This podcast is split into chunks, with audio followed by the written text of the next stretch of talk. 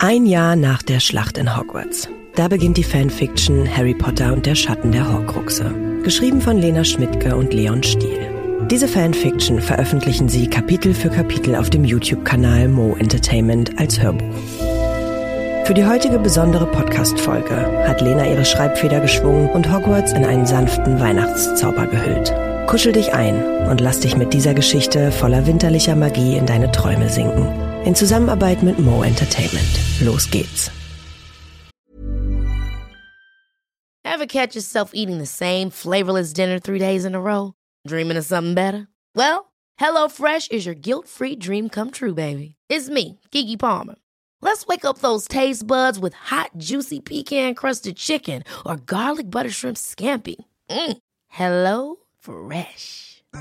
Stop dreaming of all the delicious possibilities and dig in at HelloFresh.com. Let's get this dinner party started.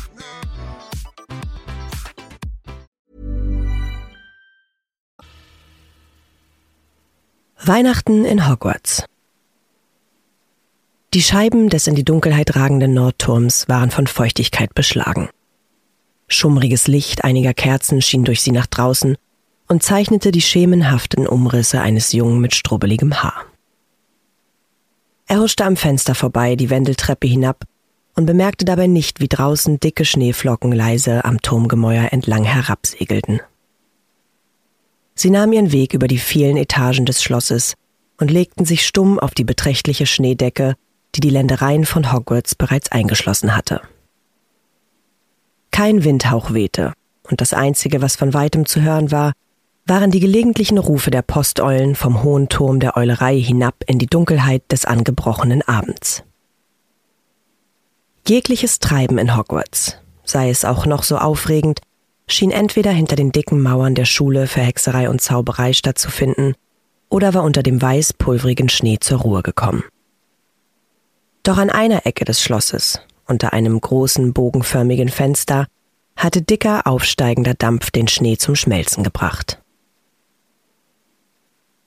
Aus einem krumm gebogenen, rostigen Rohr stieg ein seltsam nach Bratensoße und Anisstern duftender Qualm auf, der, steckte man die Nase tief in das Rohr hinein, von quäkigen Stimmen begleitet seinen Weg nach draußen fand. Denn unterhalb des Schlosses war rein gar nichts von der Besinnlichkeit dieser vorweihnachtlichen Nacht zu spüren. Im Gegenteil. Tief im Untergeschoss, in der Schulküche von Hogwarts, klapperte und schepperte es. Zwischen hektischem Getrappel nackter Hauselfenfüße wurde mit schnipsenden Fingern flambiert, mit dicken Kochlöffeln gerührt und mit klebrigen Händen in alten Kochbüchern geblättert. Zwischen den dampfenden Kesseln und brutzelnden Pfannen ragten meterhohe Türme aus Töpfen bis unter die Decke, auf denen vereinzelt ein Befehle kreischender Hauself hockte und wild mit einem Kochlöffel, einer Zange oder gar einer Wurst herumwedelte. Vor einer großen Tafel, die über den Öfen baumelnd bereits zur Hälfte mit endlosen Zutatenlisten vollgekritzelt war, schwebte eine Kreide. Sie schien verzweifelt nach einem Platz zu suchen, wo sie das Wort Leberpastete mit Aspikhaube niederschreiben konnte. Ebenfalls vor der Tafel, die kleinen Hände in die zerschlissenen Taschen einer Schürze gesteckt, stand die kleine Hauselfe Winky, leicht schwankend, und schielte auf die Tafel, Pantoffelkürbisauflauf mit Pfefferminzsoße, nuschelte sie und blinzelte ungläubig. Wo bei Merlins verkohlter Hutspitze bekomme ich jetzt zwei Kilo Pantoffeln her? Ein knollnasiger Hauself mit geröteten Wangen manövrierte gerade in diesem Moment ein riesiges Tablett mit Kesselkuchen über Winkys Ohrenspitze zur großen Tafel in der Mitte des Raumes. Aus dem Weg, Winky! Winky duckte sich, stolperte tapsend einige Schritte vorwärts über die blanken Fliesen und wäre beinahe in einem Kessel voll dampfendem Karotteneintopf gelandet, hätte sie nicht im gleichen Moment das schrille Tönen einer Glocke in die andere Richtung stolpern lassen. Gefüllter Truthahn mit Äpfeln und Maulbeeren, krächzte ein Hauself, befehlshaberisch von seinem Stapel Töpfe herunter. Wo sollen wir jetzt nen Truthahn herkriegen? antwortete ein anderer Hauself mit schief sitzender Kochmütze träge. Dann muss der alte Filch eben jagen gehen, schaltete Winky sich lachend ein. Die anderen Hauselfen grunzten lachend, und auch Winky konnte sich bei dem Gedanken an Filch in Jagdmontur ein kleines Kichern nicht verkneifen. Sie hielt sich den kleinen Kugelbauch, während sie einige sich merkwürdig windende Blätter in den Karotteneintopf warf. Dieser brodelte auf und knallroter Dampf stieg in die Höhe, wirbelte unter der Küchendecke umher und wurde durch ein kleines rostiges Rohr nach draußen gesogen, wo er den um die Rohröffnung liegenden Schnee wie frisches Blut dunkelrot färbte. Die Sohle eines dicken Stiefels war wuchtig auf die Rohröffnung im Boden hinabgesaust. Hm, riecht nach Karotteneintopf mit Heuampfer, eine meiner Leibspeisen. Die gewaltige Gestalt eines Halbriesen stapfte durch den Schnee in Richtung des verbotenen Waldes. Sein Schal, den er eher halbherzig um den Hals geschlungen hatte, schleifte wie eine betäubte Schlange hinter ihm durch den Schnee. Vor ihm ragten die Wipfel zahlreicher Bäume in den klaren Nachthimmel. Sie bewegten sich kaum, und der darauf ruhende Schnee glitzerte zauberhaft im schwachen Schein des Mondes. Hauptsache Flitwick lässt mir eine Schüssel übrig, grummelte der Halbriese Hagrid jetzt immer noch schnuppernd vor sich hin. Kleiner Körper, aber viel Fassungsvermögen für Karotteneintopf. Glaubt man gar nicht. Der Saum seines schweren Ledermantels schob sich durch den Schnee, während sein zotteliges Haar von einzelnen Flocken wie mit Puderzucker besprenkelt aussah. Dann blieb er plötzlich stehen und richtete sich auf. Vor ihm erstreckte sich der in die Höhe ragende tiefschwarze Waldrand des verbotenen Waldes. Nichts regte sich.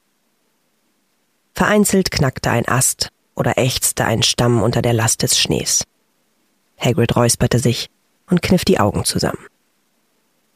Ein leichtes Schmunzeln umspielte seine spröden Lippen. Hast mich die ganze Zeit schon beobachtet, nicht? fragte er in die Schatten der Bäume. Beobachtet klingt überaus negativ. Ich habe Acht gegeben, dass du nicht in ein zugeschneites Knallloch trittst. Eine tiefe, sanfte Stimme drang zwischen zwei Kiefern hervor. Gibt keine mehr. Die habe ich heute mit den Nachsitzern alle zugeschüttet, erwiderte Hagrid mürrisch. Nun, fast alle, säuselte die Stimme aus der Dunkelheit. Wie auch immer, meinte Hagrid, machte einen Schritt in den Wald und klopfte sich den Schnee von den Schultern. Brauche deine Hilfe, Firenze. Wenn es um das Abholzen meines Lebensraumes geht, wirst du auf meine Tatkraft verzichten müssen, Rubeus. Ach komm, mach nicht so ein Theater, ist nur ein Baum. Und jetzt komm doch mal aus deinem Versteck raus. In diesem Moment erschien zwischen den dicken Stämmen zweier Fichten der elegante Körper eines Palomino-Pferdes, anstelle dessen Halses ein kräftiger Menschenkörper emporgewachsen war. Ein Zentaur, das silbrige Haar von einer geflochtenen Mistelkrone besetzt, stand nun vor Hagrid und musterte ihn mit einer Mischung aus Zuneigung und Argwohn. Ich habe dir schon im letzten Jahr zu verstehen gegeben, dass wir Waldbewohner von euren Traditionen weniger als nichts halten, sagte der Zentaur forsch und hob seine Nase. Müsste ja auch nicht. Der Weihnachtsbaum ist für die große Halle. Anweisung von Dumbledore. Hagrid stapfte über einige Wurzeln etwas tiefer in den Wald hinein und begutachtete ein, zwei Bäume mit geübtem Blick. Sind eh alle ganz schön mickrig, findest du nicht? Raunte er und strich mit der behandschuhten Hand über die Rinde einer kümmerlich in die Höhe ragenden Kiefer. Firenze schnaubte nun und schlug die Augen nieder. Mein Freund, ich kann dir nicht verbieten, einen Baum zu töten, mickrig oder nicht. Aber helfen werde ich dir dabei nicht. Nicht? Hagrid wandte sich überrascht um. Hab extra ein Seil mitgebracht. Er wühlte in den Manteltaschen und fischte, gefolgt von güldenem Pralinenpapier, welches zu Firenzes Unmut auf dem Waldboden landete, ein steif geflochtenes Seil hervor. Vorsicht! In diesem Moment sprang der Zentaur mit einem Satz nach vorne und schubste den massigen Körper des Halbriesen mit seinem Hinterteil beiseite. Hagrid strauchelte, stolperte und landete gerade noch mit einem lauten Knacken auf einer Baumwurzel, bevor etwas über seinem Kopf vorbeisauste und mit einem Pfump im Stamm der krummen Kiefer stecken blieb. Ach du liebes bisschen, polterte Hagrid und blickte sich hektisch in der Dunkelheit des Waldes um. Ein Jäger, fügte Firenze alarmiert hinzu und schritt einmal im Kreis herum. Jetzt sah auch Hagrid, was da gerade seinen Kopf um einige Zentimeter verfehlt hatte. Ein hölzerner Pfeil, nicht länger als ein Zauberstab, steckte einige Meter entfernt in der Rinde der Kiefer. Du musst hier weg, Hagrid, wieherte der Zentau. Hier ist es nicht sicher. Ach, wollen wir mal sehen. Ächzend hiefte der Halbpriese sich vom gefrorenen Waldboden auf, klopfte sich den Mantel sauber und spähte nochmals in die Richtung, aus der der Pfeil gekommen sein musste. Wer bist denn du? Was willst du im Wald? fragte er ohne Umschweife in die Schwärze des Waldes. Niemand antwortete. Hm, irgendein Schüler vielleicht, der Dummheiten im Sinn hat, grummelte Hagrid überlegend. Was er nicht wusste, war, dass einige Schritte von ihm und Firenze entfernt kein Schüler im Unterholz saß und mit zittrigen Händen seine Armbrust neu bespannte. Nein, es war kein geringerer als der Hausmeister Filch, der dazu beauftragt worden war, ein Federvieh zu erlegen, damit gefüllter Truthahn mit Äpfeln und Maulbeeren in der Schlossküche auch wirklich zubereitet werden konnte.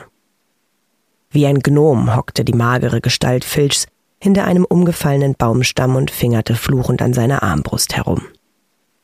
Sein fettiges, strähniges Haar krönte ein zerknautschter, dunkelgrüner Jagdhut, dessen Bommeln dem Hausmeister bei jeder Bewegung in die Augen fielen.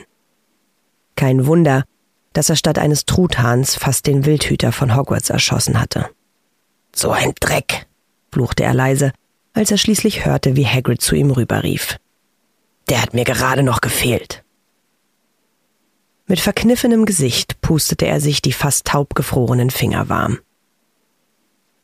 Hol den Truthahn, Filch. Nimm die Armbrust, Filch. Schieß bloß nicht in den Bürzel, Filch. Pah. Nen Truthahn um die Uhrzeit. Gefüllten Centaur kann ich anbieten. Keifte der Hausmeister in seinem spärlichen Versteck und grunzte dabei vor Lachen. Dann hielt er inne. In der Buche über seinem Kopf raschelte es. Schnee rieselte von den Ästen auf Filchs grüne Jagdweste hinab. Dann hörte er es flattern. Aha, dachte Filch und leckte sich angespannt über die Lippen. Er blinzelte zwischen den Ästen empor und konnte sich bereits mit dem geschossenen Truthahn in den Händen von allen Hauselfen gefeiert durch die Schulküche stapfen sehen. Bedächtig hob er die gespannte Armbrust und setzte an. Durch die Äste erkannte er Federn, die im Mondschein glänzten. Er atmete aus und, Knall, ließ den Bolzen in die Luft schnellen.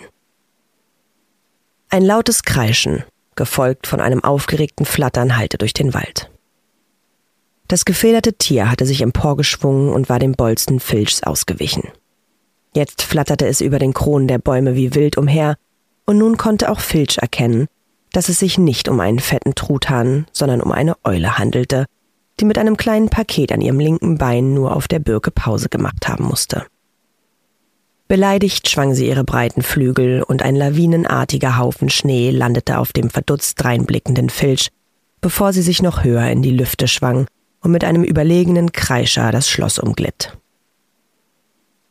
Die Eule erreichte den Westturm, machte noch eine kunstvolle Drehung und begab sich anschließend durch die scheibenlosen Fenster hindurch zu ihren Artgenossen in die Eulerei. Da bist du ja. Ein blond gelocktes Mädchen, die Hände in die Hüften gestützt, den Kopf von flauschigen Ohrenschützern umschlossen, stand inmitten der Eulerei und stierte gereizt zu der gerade erschienenen Eule hinüber. Ihre Lippen waren bereits etwas bläulich gefärbt, weshalb sie höchstwahrscheinlich schon eine Weile im Westturm gewartet haben musste.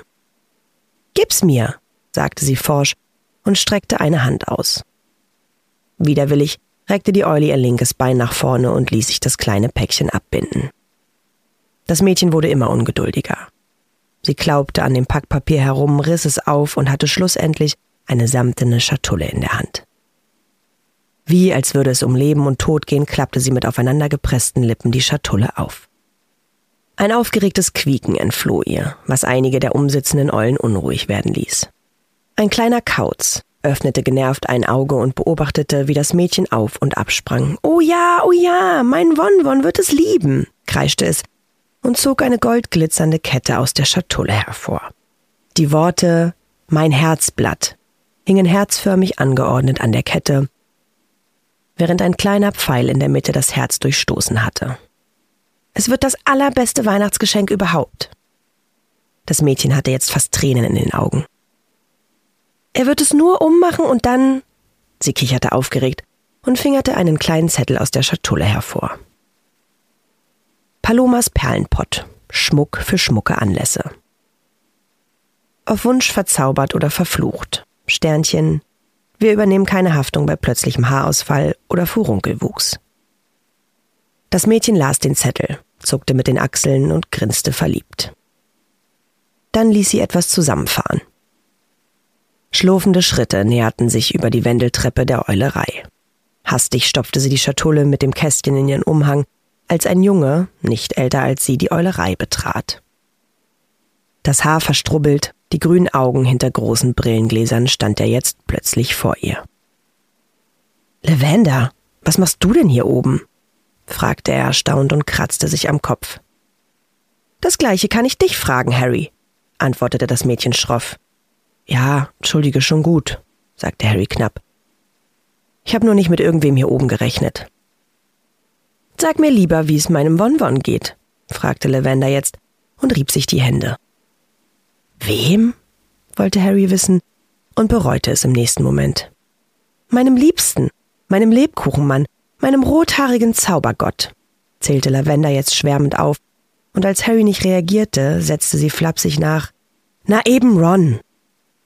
Ach so, ja. Dem geht's gut, denke ich. Ich bin so neidisch, dass du mit ihm Weihnachten feiern darfst. Ich muss mit meiner blöden Schwester Blockflöte spielen und Krötensalbe für die Großeltern herstellen. Dabei würde ich so viel lieber mit meinem Wonwon knutschen, weißt du? Als würde Lavender wirklich auf eine Antwort von Harry hoffen, blinzelte sie ihn mit leuchtenden Augen an. Ja, ich, begann Harry sichtlich unwohl. Ich kann's mir vorstellen. Lavender knuffte ihm noch einmal etwas zu doll in die Seite, säuselte noch ein Frohe Weihnachten, Harry, und verschwand summend die Wendeltreppe hinab in den siebten Stock. Harry stand nun da, inmitten der Eulerei und schaute sich um. Die Schneeflocken, die langsam an den scheibenlosen Fenstern vorbeisegelten, waren jetzt noch dicker geworden. Er hatte bis eben gar nicht gemerkt, dass es überhaupt geschneit hatte. Doch jetzt, wo er sich aus einem der Fensterbögen lehnte, sah Harry, wie ganz Hogwarts von einer glitzernden Schneedecke ummantelt war. Harry zog die Stirn kraus und spähte hinab. Dort, vom großen Eingangstor, tapste eine kleine Hauselfe durch den kniehohen Schnee. Harry sah, wie die Hauselfe, die aufgrund der Schlangenlinien, die sie lief, niemand anderes als Winky sein konnte, freudig in die Hände klatschte. Ihr entgegen stolperte Filch aus dem verbotenen Wald und kämpfte mit einem umherplatternden Truthahn, der immer wieder mit dem Schnabel auf ihn einzuhacken versuchte. Harry musste grinsen. Dann schloss er für einen kurzen Moment die Augen und atmete die schneidende Luft ein. Mit einem tiefen Seufzer versuchte er die Anspannung der letzten Wochen in die Nacht zu pusten. Sein Atem malte feine Wölkchen in die klirrende Kälte. Wieder wurde sein Blick von etwas in der Nähe des verbotenen Waldes angezogen. Ein Pferd, nein, ein Zentaure, halb Mensch, halb Pferd, trabte leichtfüßig durch den Schnee. Ein Seil, das an einem Ende um seine Lenden geschnürt war, war um den Stamm eines riesigen Weihnachtsbaumes gebunden, den der Zentaure hinter sich herzog und eine gewaltige Schneise in die Schneedecke machte. Hinter dem Baum, etwas unbeholfen anfeuernd, stapfte kein geringerer als Hagrid. Harry durchfuhr ein warmes Gefühl, in dem Moment zwickte ihn etwas am Ohrläppchen. Er wandte den Kopf und blickte in die forschenden Augen seiner Schneeeule. Hedwig, du bist ja doch hier, sagte Harry liebevoll und kraulte Hedwig am Flügel. Diese legte den Kopf schief und ließ ein leises Gurren verlauten. Es ist so friedlich heute, nicht wahr? fragte Harry knapp und blickte über die Ländereien von Hogwarts. Hedwig antwortete nicht, sondern rückte auf Harrys Schulter noch ein bisschen näher an ihn heran. Harry zog die laufende Nase hoch, lächelte sanft und sagte dann leise Frohe Weihnachten, Hedwig. Das war Weihnachten in Hogwarts, entstanden in Zusammenarbeit mit Mo Entertainment und geschrieben von Lena Schmidtke. Wartest auch du heute noch auf Eulenpost mit der Einladung nach Hogwarts und würdest am liebsten Weihnachten dort verbringen? Ich hoffe, ich konnte dich wenigstens für einen Moment dorthin entführen. Wenn du Lust auf weitere Fanfiction hast, schau doch mal beim YouTube-Kanal von Mo Entertainment vorbei. Da findet ihr zum Beispiel die Fanfiction Harry Potter und der Schatten der Horcruxe. Den Link dazu findest du in den Show Notes. Worum es geht? Hier kommt ein kleiner Vorgeschmack. Ein Jahr nach der Schlacht in Hogwarts. Voldemort, der mächtigste dunkle Zauberer der jüngsten Geschichte, ist besiegt. Doch seine Schreckensherrschaft hat im ganzen Land Verwüstung und Trauer hinterlassen. Nicht nur, dass viele Hexen und Zauberer im Kampf für das Gute ihr Leben ließen, die Todesser hatten in ihrem Wahn ganze Siedlungen ausgelöscht und zerstört. Doch Harry, Hermine und die Weasleys beschließen ein Jahr nach der großen Schlacht gegen Voldemort, den Fuchsbau wieder aufzubauen und neue Hoffnung zu schöpfen. Alles scheint wieder friedlich. Aber nicht nur in Azkaban regt sich etwas. Eines Tages bekommen die Weasleys Besuch von einem mysteriösen Zauberer, der ihnen ein Geschenk der besonderen Art bringt. Und schon bald geschehen in der Umgebung Londons willkürliche Morde, die das Zaubereiministerium vor etliche Fragen stellt. Eine dunkle Macht beginnt ihr Unwesen zu treiben, und es dauert nicht lange, bis Harry, Hermine und Ron bemerken, dass mehr miteinander verknüpft ist, als es scheint. Na, ihr kleinen Hexen, Zauberer und Muggel? Alle Infos und Links zur Folge findet ihr in den Show Notes. Produziert von Schönlein Media. Gelesen von mir, Anne Zander.